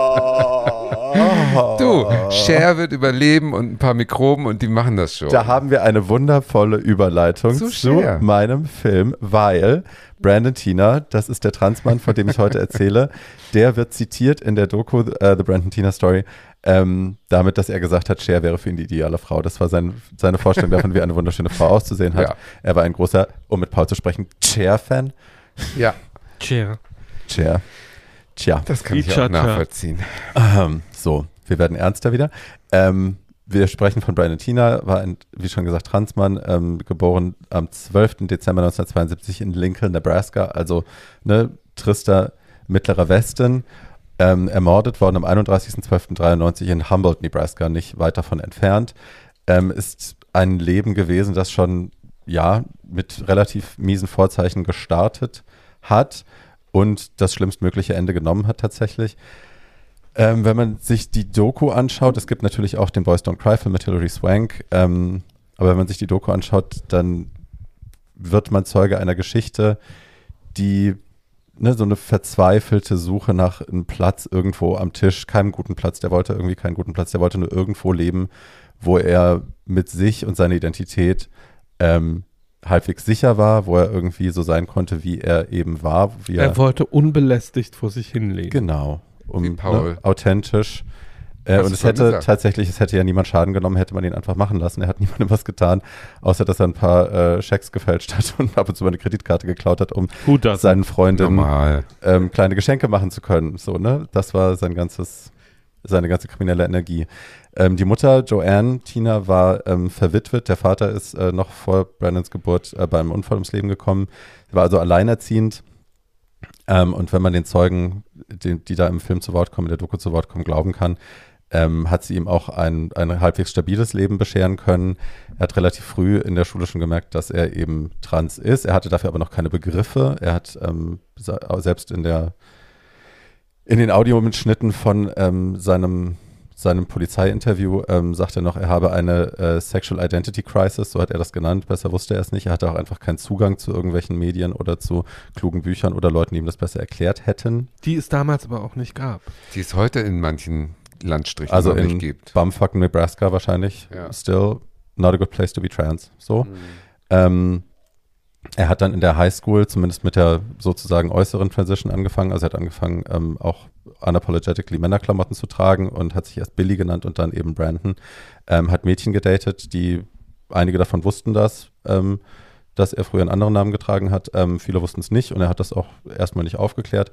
Ähm, hat sich oft in Lügengeschichten verstrickt, weil er halt versucht hat, diese neue Identität irgendwie ähm, aufrechtzuerhalten und äh, sich eben nicht hinter die Fassade gucken zu lassen und sich nicht ähm, zu outen da, weil ne, natürlich hat er versucht, das so durchzuziehen. Äh, das hat nicht funktioniert. Ich habe schon gesagt, er hat äh, relativ häufig so kleinkriminelle Geschichten irgendwie ähm, am Laufen gehabt, weil er halt eben versucht hat, den Mädels Geschenke zu machen. Was total süß ist in der Doku ist, dass die ersten zehn Minuten, glaube ich, nur damit zugebracht werden, dass Ex-Freundinnen von ihm sagen, dass er quasi der beste Freund ist, ähm, den sie je hatten. Also er hat sie, er hat, sie hat, sagen sie alle, dass er sie mit Geschenken überhäuft hat, dass er der beste Küsser war, dass er wahnsinnig gut aussehend war und charming und eigentlich immer wusste, wie man, wie sie behandelt werden wollten. Und das fand ich total schön, dass sie irgendwie seinem, seiner Männlichkeit ganz am Anfang so ein schönes kleines ähm, Denkmal gesetzt haben in dieser Doku. Ähm, der Film ist von ähm, Susan Muska und Greta Olofsdottir, ähm, ist aus dem Jahre 98 und die haben tatsächlich fünf Jahre mit Recherche zugebracht. Ähm, haben auch als dann später die Trials waren, der beiden Männer, die ihn äh, umgebracht haben, ähm, sind sie in dieses, in Fall City, in, das, in den Ort Nähe Humboldt, wo er zuletzt gewohnt hat, gezogen und haben also sich wirklich alles angeschaut. Die waren sehr, sehr nah am Thema dran. Also es ist eine Doku, die sich lohnt, auch wenn sie schwer zu ertragen ist, aber nicht so schwer wie der Film tatsächlich, finde ich, weil man kann, man sieht halt die schlimmsten Szenen natürlich nicht, weil, ja, ist halt eine Doku. Ähm, er haut mit 20, verlässt er Lincoln, Nebraska, ähm, auch weil er einfach Ärger mit seiner Mutter hatte. Er wollte eben, also er, ne, ihm wurde klar, er ist ein Mann und er will so leben und seine Mutter wollte das eben nicht zulassen. Die und sie und seine zwei Schwestern missgendern ihn auch noch in der Doku, oder seine eine Schwester, seine eine Schwester, missgendern ihn auch in der Doku nach seinem Tod immer noch. Also man hatte sich darauf eingeschlossen, das ist eine lesbische Frau, die einfach äh, einen Dachschaden hat. Und ähm, daran haben sie festgehalten, auch, ne? So mhm. bis, ja, bis, bis über den Tod hinaus. Ähm, und er schlägt sich dann durch mit Gelegenheitsjobs ähm, und landet dann irgendwie mehr oder weniger auch wohnungslos, also ja, wohnungslos, äh, landet er in, in äh, Falls City, Nebraska. Ähm, und das wird, wenn man, wenn der Ort beschrieben wird von Leuten, die da gewohnt haben, ähm, wird es einem schon ein bisschen mulmig ums Herz, weil man sich vorstellen kann, dass es da eben kein Platz ist für einen jungen Transmann. Ähm, die sagen, wir sind hier weiß, wir sind äh, konservativ, es ist rough, die Leute gehen zur Christen. Arbeit christlich, genau. Es gibt ein oder zwei schwarze Familien hier im Ort, aber die bleiben unter sich. Homosexuelle gibt es hier nicht. Ähm, wir haben hier keine Probleme mit sowas. Also man kann sich schon vorstellen, es ist wahnsinnig trostlos.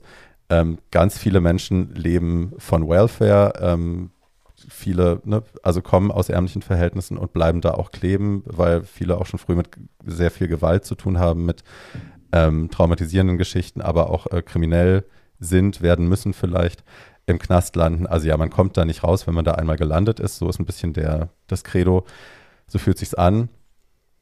Ähm, er will da aber bleiben, weil er kennt dann niemanden und er kann da, denkt er mit seiner, mit seiner, mit, ne, als Brandon, kann er eben da quasi ein neues Leben anfangen. Äh, die, seine Vergangenheit wird ihn nicht einholen, keiner weiß davon, dass er trans ist. Ähm, und er findet da einen neuen Freundeskreis, denkt er unter anderem ähm, ist da auch, also einer von seinen neuen Freunden ist John Lotter und Tom Neeson, das sind die beiden, die ihn dann später umbringen. Und er trifft da auch Lana Tisdale, das ist äh, die Ex-Freundin von John Lotter. Ähm, und die fängt er an zu daten. Die beiden verknallen sich ein bisschen ineinander. Und er wird dann am 15.12.93 inhaftiert wegen Scheckbetrugs, kommt in den Knast und ähm, dort, also Lana will ihn quasi da rausholen und äh, versucht, einen Check zu fälschen oder fälscht einen Check, muss noch einen Freund dazu holen, weil sie es alleine nicht kann, weil sie noch minderjährig ist. Ähm, und die schaffen es, ihn da aus dem Knast zu holen, aber äh, der Hilfs-Sheriff lässt es sich nicht nehmen, ähm, der, dem Mädchen oder den beiden Mädels, die da sind, ähm, zu erklären, dass Brandon einen weiblichen Geschlechtsmarker im Ausweis hat. Ähm, darf er den natürlich eigentlich nicht sagen, aber hey, wir sind in Nebraska, da macht man das. Und ähm, das ist aber nicht das einzige Mal, dass das erwähnt wird. Das wird auch in dem, in dem lokalen Newspaper wird äh, darüber geschrieben, über diese Festnahme und dass eben quasi Brandon Tina ähm, auf den Namen Tina Brandon hören würde und dass, äh, ne, dass es hier um jemanden ginge, der eben vorgibt, jemand anderes zu sein. So, so wird, so wird das in der Presse geschrieben und dadurch kriegen das eben auch diese beiden Jungs mit, mit denen er sich vorher angefreundet hat, freundet hatte. Die sind beide auch vorbestrafte Kriminelle, ähm, auch Opfer ihrer Lebensumstände, gar keine Frage. Ich musste jetzt, als Paul, du über deinen Film gesprochen hast, musste ich ein bisschen an die beiden denken, weil auch bei den beiden wird so ein bisschen klar, ohne dass das irgendwas entschuldet, was sie dann getan haben, aber es wird so ein bisschen klar, wie es dazu gekommen ist. Und das ist natürlich neben der Armut, sind das auch patriarchale Strukturen ähm, und eine Idee von Männlichkeit, die einfach ähm, extrem krank ist und schlimm ist.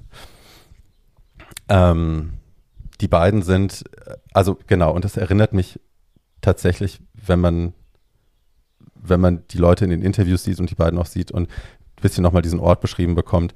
Es erinnert mich ein bisschen an Gammo. Ich habe an, von, über mhm. Gammo ja auch schon an anderer Stelle hier erzählt. Ähm, und das sind, ne, das sind sehr die Lebensumstände, von denen wir da reden. Also es ist einfach ins, entsetzlich trostlos und ja. Äh, die Trostlosigkeit des amerikanischen Mittelwestens an bestimmten Stellen. Ähm, also man stellt sich einfach vor, die trostloseste Ecke von Brandenburg, die ihr finden könnt und das Ganze dann mal 10. In Hochpotenz. Ja. Ja, tatsächlich. Also Bielefeld. Also, äh, ein Vorort von Bielefeld. oh Mann. Am 25, also das ist aus dem Knast geholt haben sie ihm am 22.12., am 25.12. dann, ähm, nee, Moment, wo bin ich? Ich bin verrutscht. Doch, stimmt so.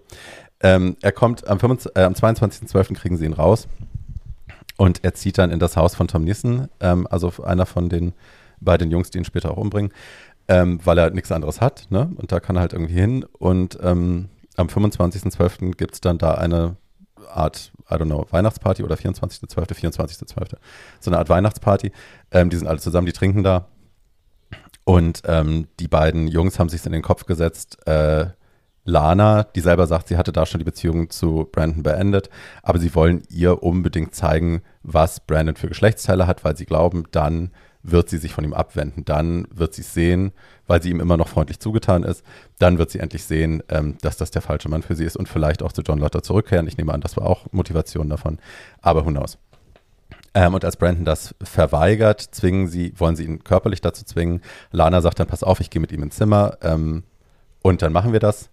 Und dann komme ich wieder raus. Ne? Er soll das hier nicht vor allen Leuten machen müssen. Und sie geht mit ihm in ein Zimmer. Und er will die Hose runterziehen, schafft es aber dann auch nicht, weil er sich so schämt. Und dann sagt sie, du ist alles gut. Ich gehe da raus und sag denen, was ich gesehen habe. Ich sag denen, du bist ein Mann. Und dann sollen sie dich in Ruhe lassen. Dann ist der Käse gegessen, alles gut. In dem Moment platzen aber die Jungs ins Zimmer rein und ähm, machen das gewaltvoll. Also einer wirkt ihn, der andere reißt ihm die Hose runter und Lana will zwar nicht hingucken, hält sich die Hände vors Gesicht nach eigener Aussage, aber ähm, nachdem sie dann brüllen und brüllen und brüllen, schaut sie dann doch hin. Sie sagt später in Interviews nach seinem Tod, dass sie, ähm, dass sie dann gegangen ist, weil ihre Mutter hat gesagt, sie soll nach Hause kommen und ähm, Brandon hat auch gesagt, er, er fühlt sich da sicher, ist alles okay, sie soll ruhig gehen, sie soll nur nachher wiederkommen. Mhm. Ähm, Fakt ist, sie geht, sie fährt nach Hause und die beiden Jungs prügeln Brandon dann erst auf den Boden, treten dann wiederholt auf ihn ein, schleppen ihn an seiner Jacke hinaus ins Auto, fahren irgendwo woanders hin, noch weiter in die Pampa, vergewaltigen ihn da beide auf dem Rücksitz, prügeln weiter auf ihn ein, schleppen ihn zurück und sagen, wir sind aber immer noch Freunde, ne? Und er so, ja, klar. Und ähm, wenn du das irgendjemandem sagst, bringen wir dich um. Ist auch klar. Brandon taucht dann völlig verstört, ohne Schuhe, ohne Hose, blutig geschlagen bei Lana auf. Und ihre Mutter, die kommt in, diesem, in dieser Doku auch zu Wort. Die ist für mich eine der schlimmsten Menschen in diesem ganzen Ding, weil die ihre also blatant transfeindliche Hasspalette versucht, hinter Sorge für ihre Tochter zu verstecken und ist einfach nicht so. Ne? Das ist eine ganz schlimme Person. Die warnt später auch die Täter, sie soll, sollen ihre Spuren äh, beseitigen. Ähm, und ne, sie ist aber nicht helle genug, dass sie merkt, dass sie sich vor der Kamera die ganze Zeit selber verrät, während sie da spricht. Und man schaut ihr zu und denkt sich, meine Güte, bist du ekelhaft. Ja, die Frau ähm, hört sich das dann an und Brandon erzählt eben seine Geschichte, was ihm passiert ist gerade, nachdem er sich ein bisschen beruhigt hat. Und ähm, dann selbst diese Frau muss dann irgendwie sagen, ja, okay, äh, das Also egal, Warum was du so bist, nett? aber selbst du hast das nicht verdient, Ja. dass dir sowas passiert. Äh, insofern, da muss man jetzt ja vielleicht doch mal was sagen. Sie geht dann trotzdem und warnt die Täter nach der Aussage. Aber ähm, Brandon geht ins Polizeibüro und erstattet Anzeige gegen die beiden und sagt, dass sie ihn erst geschlagen und dann vergewaltigt haben. Und weil diese beiden Journalistinnen, die diese Doku gemacht haben, wirklich tolle Arbeit geleistet haben, haben die die Audioaufnahmen gesichert. Wie dieser Sheriff äh, Lou heißt er, glaube ich, Rue Fo. Fo, er heißt Fo, F-A-U-X.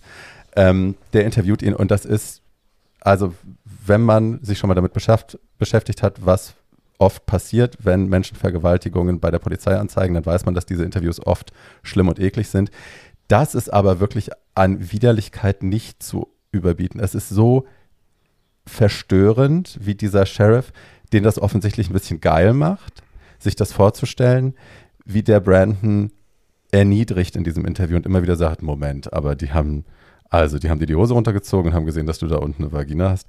Und dann haben die nicht ein bisschen an dir rumgespielt, komm schon, erzähl mir doch mal und so. Der hat doch mindestens eine Hand oder einen Finger und so erzähl. So, also es ist dieser Ton die ganze Zeit und es ist wirklich, also ich krieg jetzt Tränen, wenn ich drüber nachdenke, aber es ist wirklich, also es schnürt einem den Hals zu, dass ein Mensch, der das alles ertragen hat, noch weiter erniedrigt worden ist dabei. Und ähm, dann, also, ne, das besteht, dieses Interview besteht, man kann das in diesem Film hören, man kann, ähm, ich habe ein Interview gefunden, wo noch mehr, also mehr Abschrift davon zu finden ist, packe ich in die Shownotes.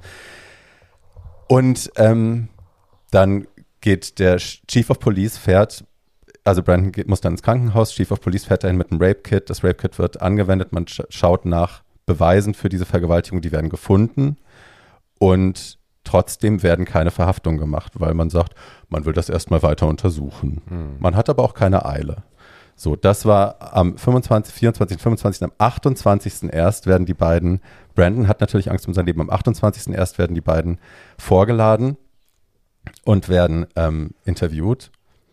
Und ähm, der dem Sheriff Foe unterstellte Hilfs-Sheriff sagt nach diesen Interviews, ja, wir wussten, die sind schuldig. So. Und dann fragt die Interviewerin, aber warum haben Sie keinen Arrest gemacht? Ja, wollte ich. Dann sagt sie, warum haben Sie es nicht? Sheriff Foe hat gesagt, wir sollen das äh, dem Playbook entsprechend machen, standardmäßig abhandeln. Und äh, dann gab es ja noch ein paar Tage Zeit. So, und in dieser Zeit haben die beiden ihren Mord geplant, weil sie sagten, wir müssen diesen Mann, den wir vergewaltigt haben, davor daran hindern, mit dieser Aussage weiter, ne, uns weiter zu belasten, weil dann müssen wir zurück in den Knast und diesmal kommen wir nicht so schnell raus, also müssen wir den beseitigen und fahren also mit Waffen ähm, behängt mit einer Axt, die sie vorher gekauft haben, um ihm den Kopf und die Hände abzutrennen, fahren sie zu dem Haus, wo sie wissen, dass er untergekommen ist. Da ist er, da ist ähm, Philipp Devine, ein, der Freund von einer Schwester von der Frau, die dieses Haus gehört. Ähm, die heißt, glaube ich, Laura. Muss ich kurz nochmal, ich bin hier durcheinander. Aber ja, ich glaube, sie heißt Laura. Ähm, Lisa heißt sie. Lisa Lambert heißt die Frau. Die und Philipp und äh, Brandon werden erschossen aus nächster Nähe. Äh, Lisas neun Monate alter Sohn sitzt dabei. Den setzen die Killer in eine Krippe und lassen ihn leben und hauen dann wieder ab. Ähm, so, das hätte alles verhindert werden können. Hätte die Polizei ihren Job anständig gemacht. Das hätte natürlich sowieso nicht so weit kommen müssen, aber ja, hätte, hätten die Bullen ihren Job gemacht, wäre das nicht passiert. Ähm, das Ganze ist dann 1995, also die Leute sind dann sofort verhaftet worden natürlich, wegen Vergewaltigung zuerst. Ähm, 1995 kamen dann die Trials. Ähm, die Anklage war sich sicher, dass äh, Otter der größere Fisch sei, aber gegen den hatten sie nicht so richtig was in der Hand, hatten sie nicht so richtig viele Beweise. Niesen war der, der alles gestanden hatte schon von Anfang an. Ähm, dem haben sie dann Deal angeboten, wenn er Otter belastet, was er getan hat, so. Äh, um der Todesstrafe zu entgehen, hat er den anderen eben belastet, hat seine ganze Zeugenaussage revidiert, hat gesagt, das habe ich alles erfunden, ich habe die nicht vergewaltigt, ich habe ihn nicht vergewaltigt, er misgendert ihn immer. Ähm, er sagt, ich habe auch niemanden umgebracht, das hatte ich mir alles ausgedacht. Ähm, das war alles der andere. Damit ist er dann der Todesstrafe entgangen. Er hat dann, ich glaube, dreimal lebenslänglich gekommen. Otter äh, ist tatsächlich ähm, mit Todesstrafe in die Todeszelle. Äh, so, 2007 hat Neeson dann seine Aussage widerrufen, hat gesagt, nee, stimmt doch alles nicht, äh, ich war alles, hat die, nimmt die Schuld wieder komplett auf sich. Ähm, 2015 hat aber Nebraska ohnehin die Todesstrafe abgeschafft, das heißt, die beiden sitzen bis heute im Knast. Und ähm, ja, Das ist die Geschichte. Ich habe Boys Don't Cry nicht nochmal geschaut, weil ich es ehrlich gesagt auch nicht schaffe.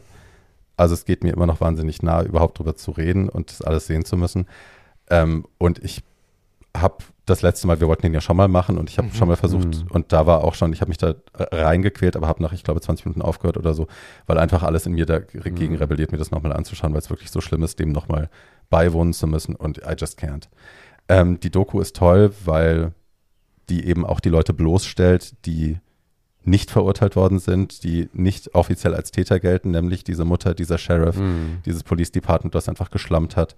Ähm, die Leute, die Brandon bis heute misgendern, all diese Menschen werden eben einfach so gezeigt, ohne dass das eine Dramaturgi Drama Dramaturgisierung braucht. Nein, Dramatu Dramatisierung. Ha, auch gut. Oh, dass es eine Dramatisierung braucht. Ähm, insofern lohnt sich das, ist toll zu gucken, wenn auch anstrengend. Ich pack's in die Shownotes, man kann es bei YouTube gucken, ohne Geld zu bezahlen. Ähm, aber ja, harter Oh Gott. Tobak. Ja, also mit anderen Worten, das ist mal das äh, Herbstprogramm für diejenigen, die glauben, es geht ihnen schlecht. Dann gucken Sie bitte etwas, was zeigt, dass es anderen noch schlechter ging. Ja, wow. Ähm, kurze Diskussion. Mhm. Ähm, also es, ich finde es ja, finde es wie gesagt wunderbar äh, und bemerkenswert, welche Fortschritte es gegeben hat, äh, zumindest in einigen westlichen Ländern und äh, ein paar Entwicklungsländern äh, beim Thema Trans. Hat sich wirklich was geändert? Inwiefern? Naja, würden, haben die Brandon Tinas auf dem flachen Land heute eine leichtere Zeit als vor 30 Jahren? Ich glaube nicht, dass sie eine leichtere Zeit haben. Ich glaube, Brandon hätte wesentlich früher mit dem Smartphone in der Hand erkennen können, was er ist und dass er keine Identity Crisis hat. Und ne, er hätte wesentlich früher verstehen können, dass er kein einzelner Freak ist, sondern dass er eben, dass es Leute da draußen gibt, denen es so geht wie ihm, dass es dafür ein Wort gibt, dass, ne, dass das nicht therapiert werden muss. Er hätte vielleicht seiner Mutter auch andere Sachen an die Hand geben können, um mit ihm anders umzugehen. Ja. Und er hätte vielleicht auch andere Kontakte knüpfen können, hätte da vielleicht schneller rausgefunden. Mhm. Wäre das Ganze heute, könnte das Ganze heute noch so passieren? Auf jeden Fall. Also es passieren heute ja auch noch solche Dinge. Aber ich glaube, es hätte die Möglichkeit der Information und die Möglichkeit, Anschluss zu finden, hätte das alles anders gemacht für ihn. Das glaube ich schon. Ist das, was im Moment an gesellschaftlichem Fortschritt passiert, ist das, was an Kommunikation passiert zum Thema Homo- und Bisexualität und äh, Trans, ist das der richtige Weg? Kann man da was besser machen? Kann, sollte man da was anders Es machen? Wie erreicht halt das? nicht ähm, die, die Wurzel des Übels. Und wenn die Wurzel des Übels toxische Männlichkeit ist, dann sind das doch diejenigen, die sich auf solche News überhaupt nicht, ähm, gar nicht davon berührt werden. Weißt du, dieser gesellschaftliche Wandel, von dem wir sprechen, und das meinte ich vorhin schon mal, das sind wir hier in so einer Blase, dass wir das erleben und äh, dass wir das auch in den Medien aktiv verfolgen. Aber man muss nicht weit gucken und findet sofort irgendwelche unbedarften Menschen, die davon überhaupt keine Ahnung haben und die das noch nie gehört haben und die sich damit in ihrem Leben überhaupt nicht beschäftigen. Und je mehr du in diesem Bereich toxische Männlichkeit gehst oder in diesem Bereich äh, männliche Ehre, äh, da liest doch keiner queer.de oder Siegessäule oder was auch immer. Also die, die kriegen das überhaupt nicht mit, weil die Naja, in ihrer eigenen Blase Also Kidi leben. und die Siegessäule sind vielleicht auch nicht die einzigen. Nein, du weißt aber, was ich meine. Irgendwelche, irgendwelche äh, Newsportale, Zeitschriften, äh, Radio, Podcast, was auch immer, was sich mit dieser Thematik beschäftigt. Schon richtig, das geht aber- an denen total vorbei. Aber es sitzen zwei Transfrauen im Bundestag. Also Nike und. ja, aber äh, das so. wissen doch auch nur wir. Da muss ich doch nur alleine mal in meinem erweiterten Die Bekanntenkreis wissen das auch. Ich, Ja. ich, ich weiß gar nicht, ich weiß gar nicht genau, ob Bin Frau, nicht so sicher. Äh, ob Du frag mal, wie, äh, frag mal draußen 100 Leute, wie heißt unsere Außenministerin? Hm. Das wissen vielleicht 10. Ja, äh, Ursula von der Leyen. ja, das ist Ich so. weiß es nicht. Das ist so. Das ist Was, so. Frau Baerbock, den Namen noch nie gehört? Ach so, doch, ich wusste nicht, dass die Außenministerin ist. So, siehst du? I've Wir given müssen up on German nicht politics weit gucken. Wir müssen nicht weit gucken. Und so ist es halt. Ja. Das ist halt die traurige Realität. Und deswegen ist es, glaube ich, wenn man an die Wurzel des Übels will, an diese toxische Männlichkeit, und das ist ja das Schulen. Männerbild auf der ganzen Welt, was so gehypt wird, da muss man halt ganz anders gesellschaftlich rangehen, als wir das alle tun. Wir versuchen kleine Feuer auszutreten, aber wir übersehen den großen Brand. Naja, es So. gibt ja nun, es gibt ja nun weniger Orte wie das schwule, äh, wie schwule Instagram-Portale, in denen toxische Männlichkeit so gepflegt wird. Ähm, also alles, was Ja, so, ich nehme so uns auch nicht aus. also alles, was wir zum so viel, was da zum Thema Körperbilder reproduziert ist, was da reproduziert wird, wie sehen echte. Männer aus äh, und so weiter und so fort, ähm, ist ja genauso Teil von patriarchalen Strukturen und toxischer Männlichkeit Total. wie vieles andere. So und äh, wenn wir dann äh, wenn aber wir bringen wenn uns wir dann seltener wirklich- um, sagen ja, ja, so. sagen wir mal, aber wenn mir wirklich sehr verständige, schwule Männer, die aber halt viermal die Woche in die Muckibude rennen, Ich. sagen, ja, aber, naja, sagen wir mal irgendwie, äh, die keine, die keine Drag-Karriere nebenbei haben. Ähm, Karriere. Ähm, Wow. wow. Nee, Sneaker das Talk war aber about jetzt Homophobie. und Das so. Ja, das kann ich gut Mobbing. ähm, äh, oder wie Bianca jetzt sagen würde, oh, she's bitchy, she cackle. Ähm, so, ähm, also was ich eigentlich sagen wollte ist, wenn mir diese Jungs, die irgendwie mit beiden Beinen irgendwie straff in der Szene stehen, äh, oder äh, sagen irgendwie, ja, aber wenn ihr alle irgendwie viermal die Woche ins Fitnessstudio gehen würdet, könntet ihr alle so aussehen.